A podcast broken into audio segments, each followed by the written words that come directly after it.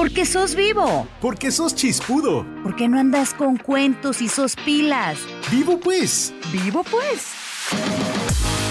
Aquí comienza el podcast más vivo de la red. Vivo pues.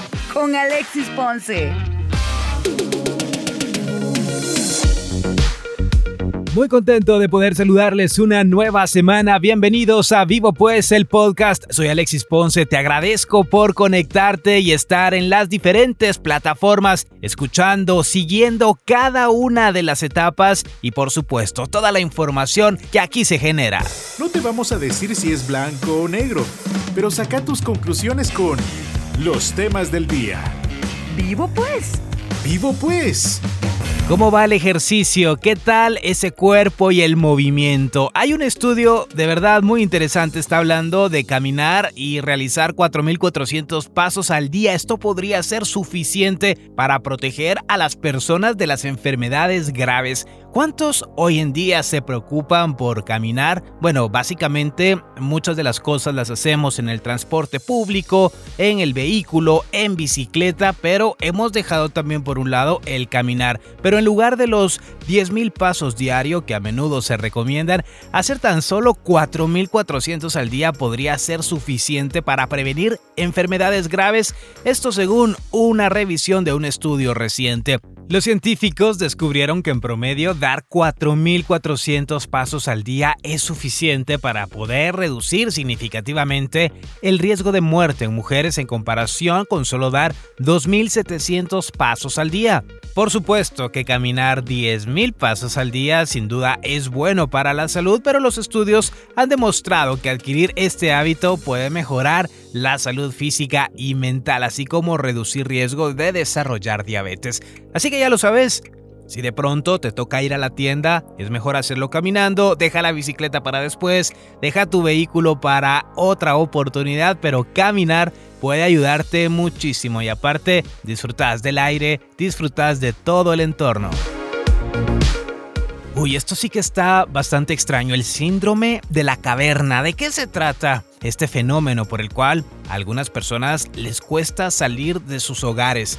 Cientos de habitantes han experimentado la infección por COVID-19 y muchas otras ya habían sido vacunadas en los Estados Unidos para cuando los Centros para el Control y la Prevención de Enfermedades CDC dieron luz verde para que pudieran reanudar las actividades prepandémicas, como reunirse en interiores sin utilizar el tapabocas, pero muchas de ellas aún no ganaron la libertad de otros tiempos dado que no experimentaron esa sensación de serenidad que habían imaginado sino que adquirieron más miedo a la infección. Todavía temen comer en restaurantes o encontrarse con gente por fuera de su burbuja. Incluso muchos hombres y mujeres que por negocios solían viajar, cuestiones laborales con frecuencia, ahora no pueden imaginarse subiéndose nuevamente a un avión. Y un estudio reciente de la Asociación Estadounidense de Psicología ha informado que el 49% de los adultos encuestados anticiparon que podrían sentirse incómodos al regresar a las interacciones presenciales cuando termine la pandemia. Asimismo, esta investigación encontró que el 48% de quienes recibieron la vacuna contra el COVID-19 dijeron sentirse de la misma manera. Estos efectos psicológicos a largo plazo no fueron imprevistos. En mayo de 2020, investigadores de la Universidad de Columbia Británica publicaron un estudio que predijo que aproximadamente el 10% de las personas en medio de la pandemia desarrollarán el síndrome de estrés COVID-19 después de hacer frente a problemas psicológicos graves como estrés por trastorno postraumático o trastornos del estado de ánimo o de ansiedad. Lo cierto es que si conoces a alguien que está atravesando estos momentos complicados, o si en su momento sos vos el que tiene miedo a salir, hay que buscar el apoyo para tratar de regresar a la normalidad. Obviamente es muy complicado, se sabe que muchas personas han sufrido la enfermedad, han perdido a un ser querido, pero debemos procurar de a poco regresar a nuestras actividades, por supuesto, siempre siguiendo todas las recomendaciones y todo el cuidado del caso. Esta semana en vivo pues el podcast, el deporte, el fútbol visto desde una perspectiva diferente, en el ente de una mujer. La invitada nos va a platicar de cómo inició en el mundo del periodismo deportivo, qué es lo que le gusta de esta carrera y también las cosas buenas y malas que le han ocurrido a lo largo de más de una década de experiencia. Porque hablamos sin pajas y sin tanto cuento. Esta es la entrevista. La entrevista. Vivo pues. La invitada de esta nueva semana, del nuevo episodio en Vivo Pues, el podcast, es Shirley Pérez, periodista deportiva de marca Sport GT. Hola Shirley, qué gusto saludarte, bienvenida. Hola Alexis, buen día, ¿qué tal? ¿Cómo estás? Pues todo bien, perfecto, la verdad muy contento de tenerte como invitada. Contanos, ¿cómo fue que iniciaste en el periodismo deportivo? ¿Por qué caíste ahí?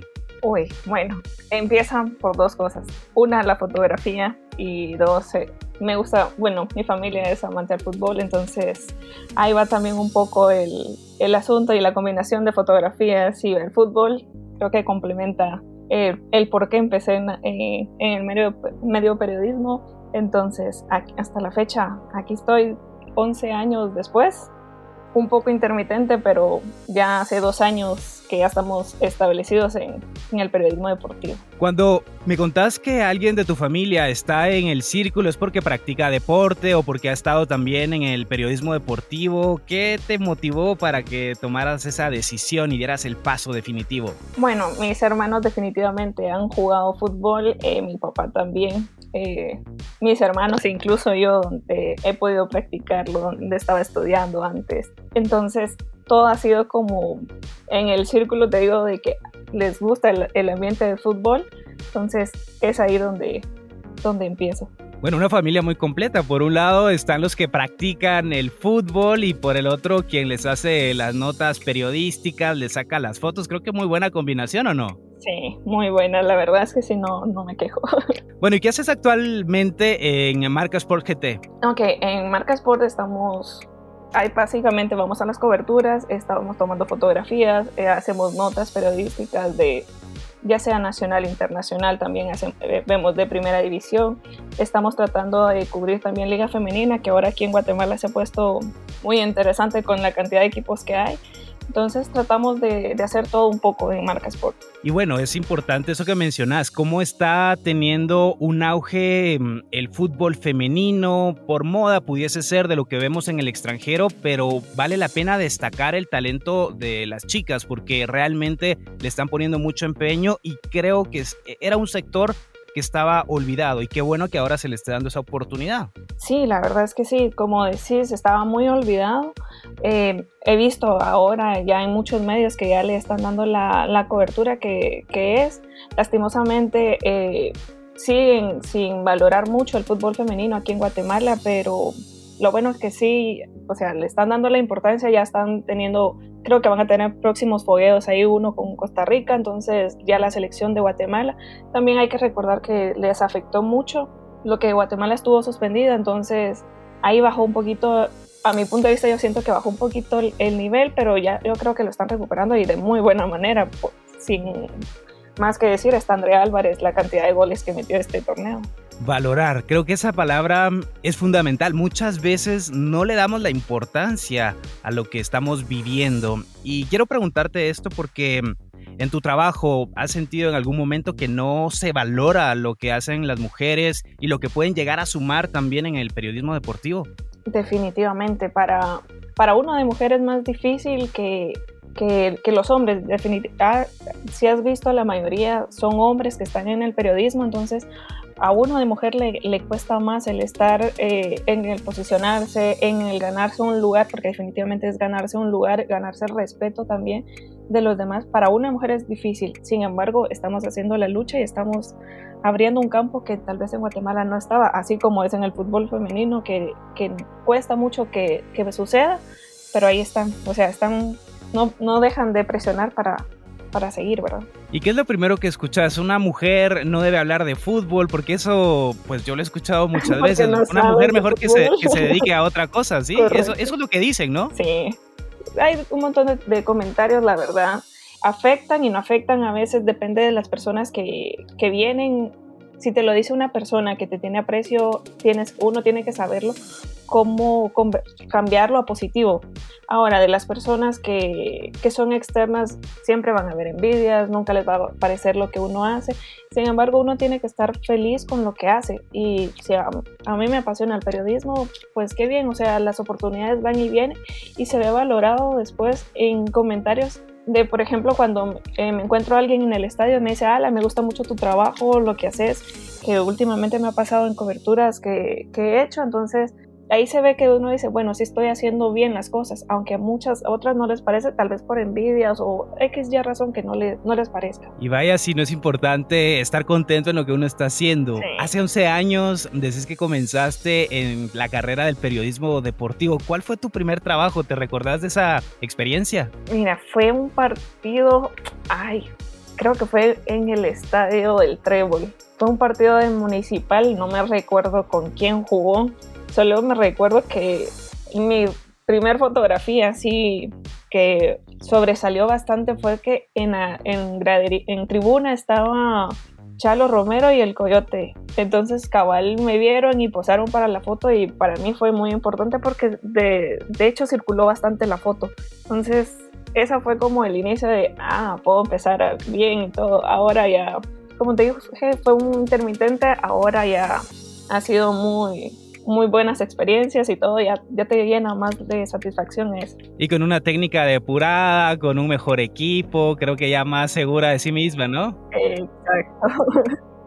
sí, definitivamente, el equipo te, te ayuda un montón y, y, creo que en una fotografía se plasma lo de mucho, lo de una jugada, lo de un error, lo de todo, pues de una, de una fotografía puedes sacar miles de conclusiones, como cuando hay un error de con un árbitro, una falta que no fue. Y de niña, de patojita, ¿soñabas con trabajar en el periodismo deportivo, con ser futbolista o querías dedicarte a algo muy alejado de todo este mundo? No, sin embargo, el fútbol, el fútbol sí ha sido eh, como bonito, igual cuando estaba trabajando armaban los torneos y, seguía jugando, estuve en torneos eh, de colegios, nunca fue como, no fue tan alejada la realidad donde estoy ahora, no se dio en el fútbol por, por distintas razones, pero en la fotografía sí, desde que empecé a trabajar y compré mi primera cámara y que ya empecé a trabajar, entonces no es, no es el fútbol profesional, pero en esta puede ser.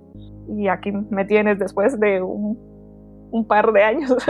De regreso y con muchísimas más ganas. ¿Y qué, qué es lo más difícil que has enfrentado en la carrera? Dejando por un lado esos comentarios negativos que no les vamos a pasar bola, pero ¿qué ha sido lo más complicado que crees y que has dicho, bueno, volteo a ver y hoy estoy hasta acá, realmente ha valido la pena?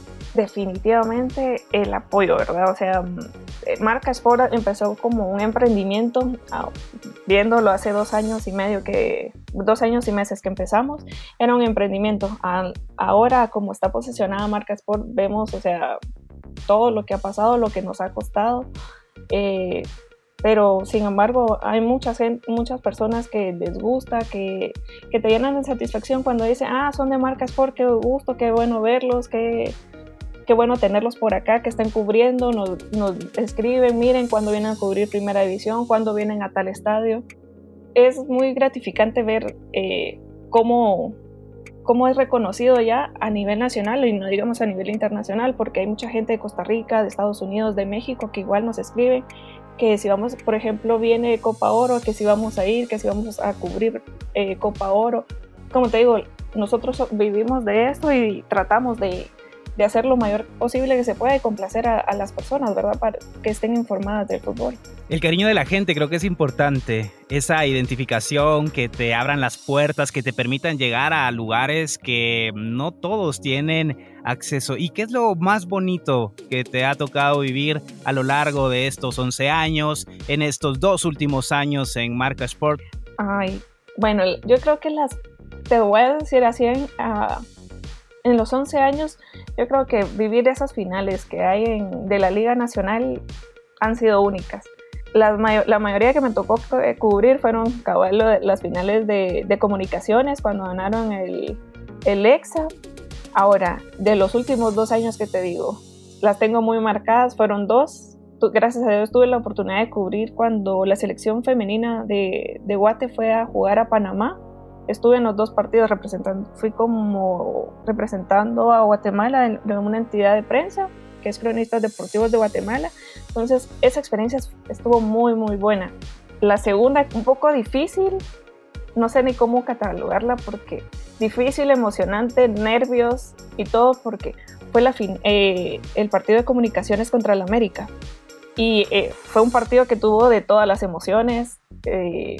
Más que tu trabajo, yo creo que lo estábamos viviendo como un equipo de Guatemala que estaba jugando con un gigante de, México. Yo creo que el mayor, o sea, es decir el Club América es muy imponente a, a Guatemala, que si ves definitivamente la cantidad de millones que tiene invertido México en su plantilla a la de Guatemala y ver lo que, eh, lo que Comunicaciones pudo hacerle en el estadio de la Azteca al América, créeme que fue una, un partido muy emocionante y muy gratificante para mí. O sea, dice, dices, para esto, para esto vivo, para esto estoy trabajando, para vale la pena. Y las emociones que obviamente no las puedes dejar a un lado, pues de estar, de estar viviendo también el partido, porque se vive y se disfruta. Y si echan gol, entonces, ¿qué haces? ¿Brincas o te concentras en la fotografía? ¿Qué, qué pasa? Porque esas emociones que decís es difícil controlarlas es difícil controlarlas, pero sin embargo cuando, por ejemplo, en ese gol, porque se pone uno nervioso, está en eso de que si meten gol, no meten gol, va a clasificar, no va a clasificar eso, pero igual uno logra controlar las emociones y yo creo que lo mejor que puede hacer ahí es tomar una buena foto para, para plasmar lo que se está viviendo en ese estadio. Entonces, yo tengo muy buenas fotos de ahí, de, de, ese partido. Yo creo que todos la tomamos, todos estuvimos así felices porque Cabal celebró y fue a nuestra esquina, porque si se hubiera ido a la otra esquina, yo creo que ahí hubiéramos todos llorado, no sé. Muchas emociones. ¿Y a, qué equipo le vas, Shirley? ¿Le vas a algún equipo de Liga Nacional en el fútbol? Eh, no, no le voy a ningún equipo en la Liga Nacional. Eso es bien complicado, de verdad. Conozco a muchas personas que trabajan en el periodismo deportivo y todos dicen, no, yo no le voy a ningún equipo, le voy este, solamente a los internacionales. ¿Por qué? ¿Por qué nadie dice a qué equipo le va? En mi caso, yo creo que vemos más como imparcial lo, lo que son los equipos aquí en Guatemala. O sea, tratamos de ser, por ejemplo, vemos lo bueno y lo malo de los equipos. Tratamos de, ya nos, si estamos hablando que, por ejemplo, yo le voy a un equipo, ya sería como un fanático o algún fan de, de esto. Entonces como que a uno se inclina a, a publicar o, o, ¿cómo se diría?, afanar a un equipo y no se trata de eso. Se trata de ser parcial y ver lo, lo bueno y lo malo de cada equipo. Yo creo que es lo único que, que hacemos así disfrutarlo. Dejan el corazoncito por un lado para realizar el trabajo. Creo que eso es, básicamente, ¿no? Así es. Bueno, igual te digo, yo hace años ya dejé de, seguir a un equipo de, Guatemala, entonces ya más que todo ahora es profesional, escribimos lo que tenemos que escribir, lo que es en la realidad, investigamos, indagamos y sobre eso publicamos, ¿verdad? No quiero comprometerte, no te voy a preguntar a qué equipo le ibas antes, pero ¿cómo es tu relación con los deportistas? ¿Tenés alguien que sea tu amigo, tu bro, tu cuate, se salen a tomar un café, una chela, no sé, algo o no hay esa relación? No, no, no, yo creo que aquí es más relación eh, profesional. Eh, también, o sea, esto es un trabajo que consume mucho tiempo. Eh, no hay horarios de, que uno, como en oficina, me levanto a las 8 de la mañana, a las 8 de la mañana, salgo a las 5 de la tarde y ya no hago más. Esto implica de de no tener horario, de no tener un lugar establecido donde voy a estar trabajando. Entonces es un poquito más complicado y además que como también estoy estudiando en la universidad, entonces la universidad absorbe bastante tiempo, entonces más que todo enfocados, nos hablamos cuando tenemos que hablar, eh, por ejemplo, si tienen alguna noticia, ya les hablo, les escribo y hay todo, todo profesional, no, al menos con futbolistas. Eh, de la femenina, que también igual es la misma posición, a pesar de ser mujeres, pero igual solo como tenés tal cosa, eh, tal información, pero todo de manera profesional y como te digo, todo casi solo para la página. ¿Y alguno de estos deportistas hombres de pronto te tiran la onda o hay algún coqueteo por ahí o no? ¿O no pasa eso?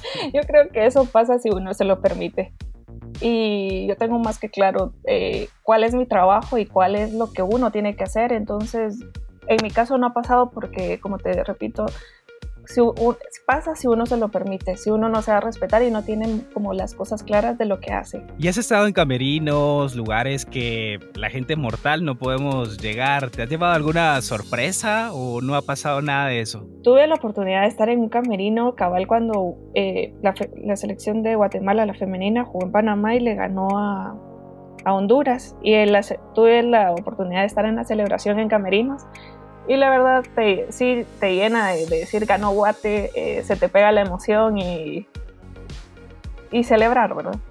Es la, la, que, la oportunidad que tuve de ahí eh, cuando viajamos a, a, México, que cabal viajamos en el mismo vuelo que iban a comunicaciones y la emoción que llevaban, los ánimos que llevaban de ir a competir contra América, esto y lo otro, esa fue otra oportunidad que tuve así que se dice, ah, solo yo lo estoy viendo, solo nosotros lo estamos viviendo, cómo, cómo van, cómo están. Esas dos oportunidades que he tenido. Shelly, desde tu punto de vista, ¿qué crees que le falta a nuestro fútbol para que pueda ser protagonista en el área? Uy, una pregunta muy interesante ahí. Sí, yo, bueno, a mi punto de vista yo creo que hay, hay un punto ahí que, que es difícil de tocar, pero por, como ahí sí es mi punto de vista yo creo que aquí en Guatemala le falta que le pongan más ganas. Lastimosamente hay mucha corrupción. Se ha visto a lo largo de los años, ha habido mucha corrupción en, el fútbol, pero quiera o no, el fútbol ya ah, es, pasa fronteras. Entonces es de ponerle las ganas, la, la intención de, de, sobresalir, de tener un fútbol bonito, que sin duda hay muchos equipos pequeños que lo hacen grande que hablen de Guatemala por su fútbol, de que sea bueno, no el lado malo, que sobresalten lo, que son buenas jugadas, que buenos torneos, que sobresalga en Guatemala los jugadores de Guatemala. Hay muchos extranjeros que no te digo que sean que sea malo, pero ¿por qué no armar un club que solo sean de jugadores nacionales y que sobresalgan y que tengan un, un buen que hagan un buen papel, me, explico, sin necesidad de, o sea, yo sé que son importantes los jugadores eh, que son que son extranjeros, que le dan un buen fútbol, pero ¿por qué no hacerlo también con darle la oportunidad a futbolistas guatemaltecos? Que sea una plantilla totalmente de jugadores guatemaltecos que fueran buenos, yo creo que eso resaltaría mucho lo que, lo que muchos vienen haciendo, diciendo, ah, solo los jugadores extranjeros pueden hacer y resaltar la, la liga guatemalteca. Shirley Pérez de Marca Sport GT, periodista deportiva, te agradezco muchísimo haber aceptado esta charla, el contar las intimidades, todas las experiencias que has tenido a lo largo de tu carrera. Te deseo todo lo mejor. Un fuerte abrazo, vivo pues. Muchas gracias las redes más vivas y chispudas. Búscanos como Vivo Pues GT en Instagram, Facebook y Twitter. Así llega a su final este nuevo episodio. Te agradezco estar conectado en las diferentes plataformas. No olvides Vivo Pues GT en redes sociales para que podamos platicar. Dentro de ocho días, un nuevo episodio. ¡Vivo Pues!